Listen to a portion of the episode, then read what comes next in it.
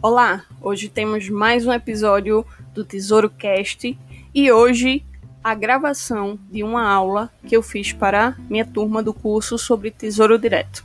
Fica aí com ela.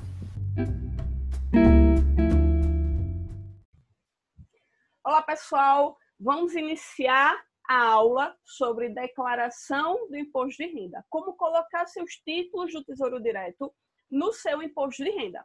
É bem simples, né? Declarar é, renda fixa é, é algo bem simples. Você vai ver que é mais copiar e colar. Mas é importante que você entenda, não decore, mas sim entenda, porque tem alguns detalhezinhos que, se você entende, vai te ajudar bastante, certo?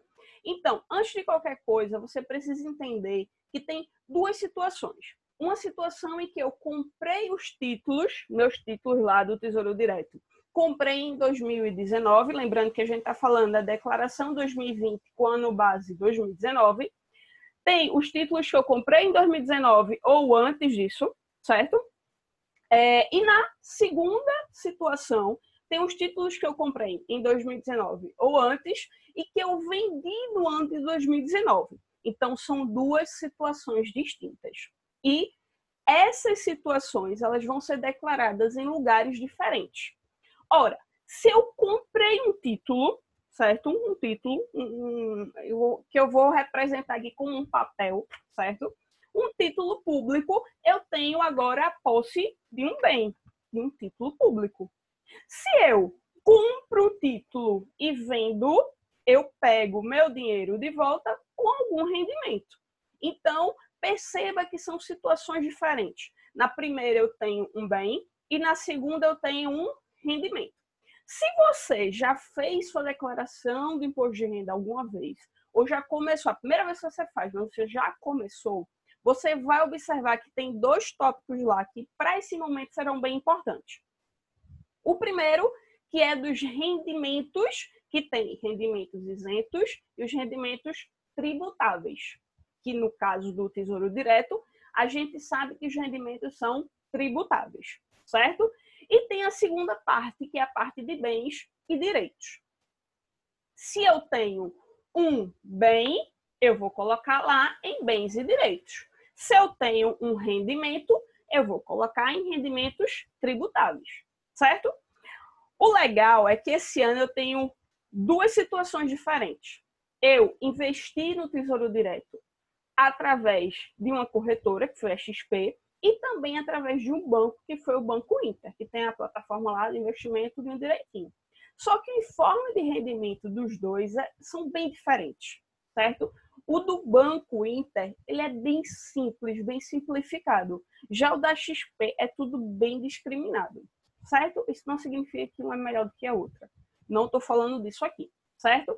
E eu vou mostrar para vocês os dois informes de rendimento. Eu, claro, tirei lá umas partezinhas que, que são sigilosas, né?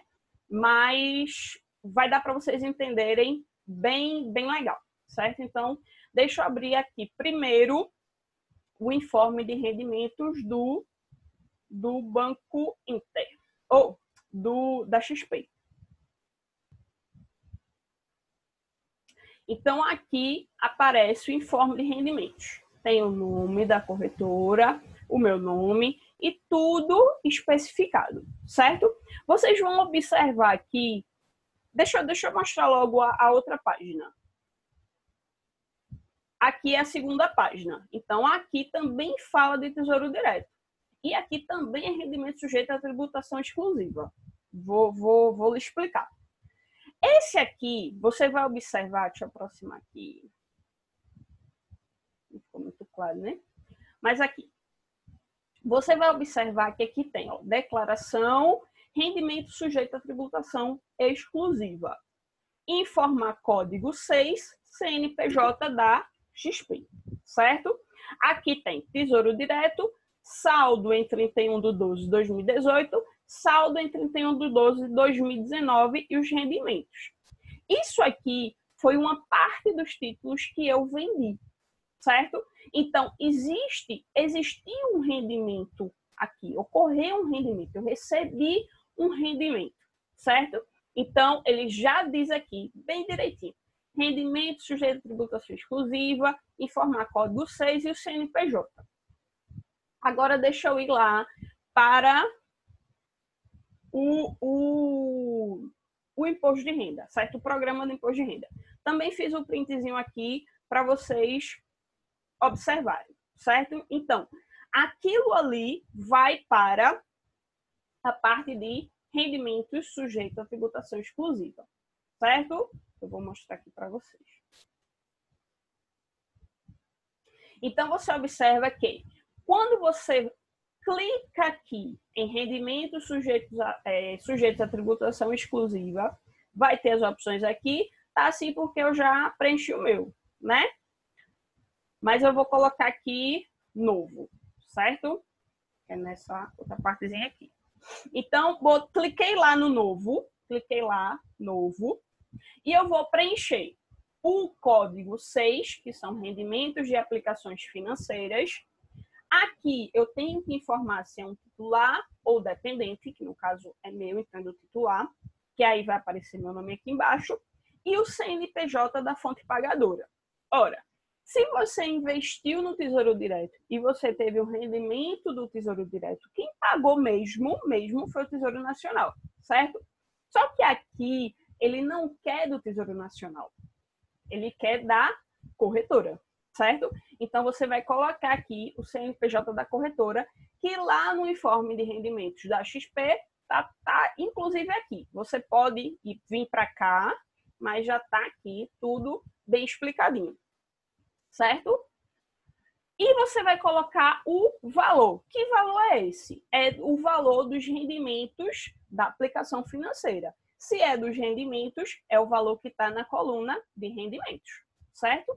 É algo bem fácil, bem simples.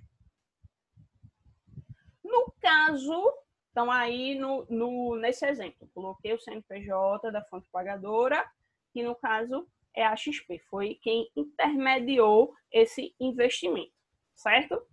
Agora, Débora, no caso do, dos ativos que eu tenho, mas que eu não vendi, eles vêm para cá, para os bens, para a parte de bens e direitos, que você vai ver que aqui também está tudo bem explicadinho no caso do informe de rendimentos da, da XP, né, que eu estou dando como exemplo aqui.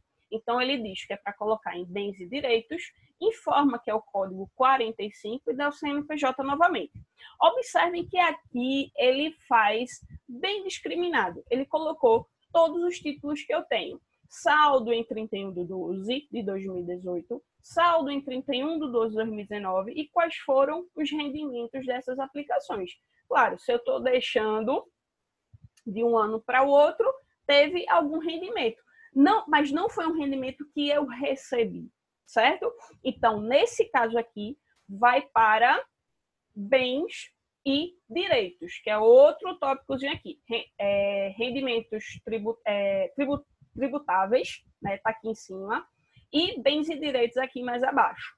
E aí você vai clicar lá novo e vai colocar o código 45, que é a aplicação da renda fixa. Veja que aqui ele não fala em rendimentos, certo? De quem é do titular, localização Brasil, CNPJ da corretora e aqui na discriminação. Como aqui ele faz uma discriminação bem detalhada de cada um dos títulos que eu tenho, dos tipos de título que eu tenho, eu aqui também fiz algo bem detalhado. Então, eu coloquei aqui que é Tesouro Direto, qual é o título, do jeitinho que tem lá no informe de rendimentos. E como eu tenho é, títulos investidos através do Banco Inter e da XP, eu preferi colocar aqui, investido através da XP. E aí eu coloco o valor da situação em 31 de 12 de 2018 e o valor da situação em 31 de 12 de 2019. Observem que eu não coloco os rendimentos, porque aqui ele quer saber quais são as aplicações financeiras, certo?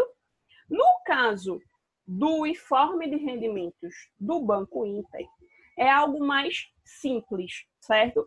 É, aqui tá tudo zero, porque na, no Banco Inter eu só invisto no Tesouro Direto. Na verdade, meus investimentos são Tesouro Direto e ações, né? Então aqui tem aplicações de renda fixa, que ele nem discrimina que são que são do Tesouro Direto.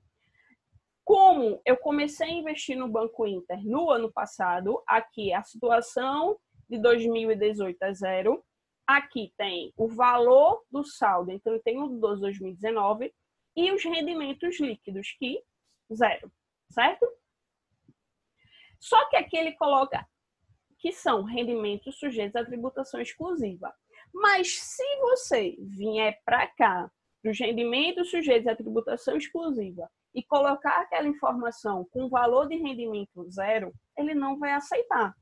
Não foi um título que eu vendi, é um título que eu tenho, eu só comprei. Então, eu preciso informar isso aqui em bens e direitos. E aí, eu nem fiz o print da tela, mas observem que aqui ele não discrimina. Então, o que foi que eu fiz? Só botei aqui na discriminação, Tesouro Direto e coloquei investido através do Banco Inter.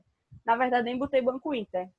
Botei, botei Banco Inter, mas eu poderia ter colocado aqui intermédio do jeito que está aqui no informe de rendimentos. Eu vou até mudar. Eu vou colocar do jeito que está aí. É mais aconselhável, certo? E o CNPJ é esse que está informado aqui. Então, observem que existem essas duas situações. No caso de rendimentos de aplicações financeiras, que eu vou colocar em rendimentos tributáveis, eu vou utilizar o código 6. Anote isso, que isso é importante, certo?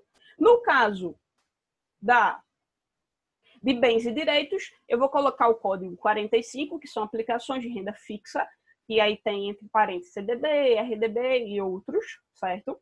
E, e vou botar lá a discriminação.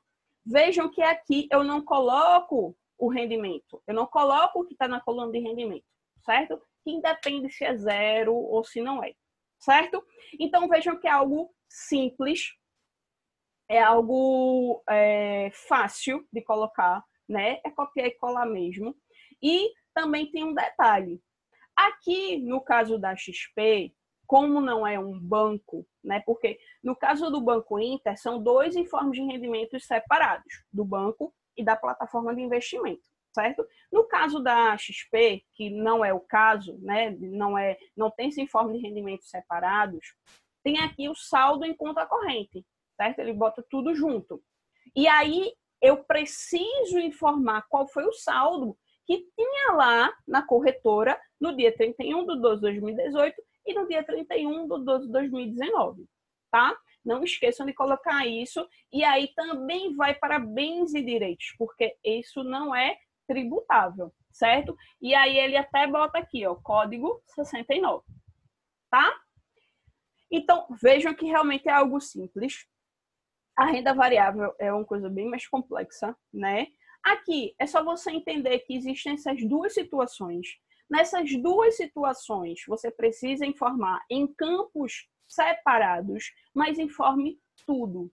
Agora, se você não se encaixa em alguma outra regra da, da declaração de imposto de renda, se você é uma pessoa que não precisa declarar, o fato de você ter comprado o título público não te obriga a declarar. É diferente de ações, por exemplo. Se você comprar uma ação, você já tem que declarar. Aqui no caso do Tesouro Direto, não é assim, certo? Então, se você ficou com alguma dúvida, manda para mim lá no nosso grupo do WhatsApp, né? É, ou manda individual também, não tem problema nenhum. Vocês sabem que eu estou sempre disponível para ajudar, certo? Então, até a próxima aula, eu fico por aqui. Tchau, tchau. Então é isso aí. A gente se vê no próximo episódio.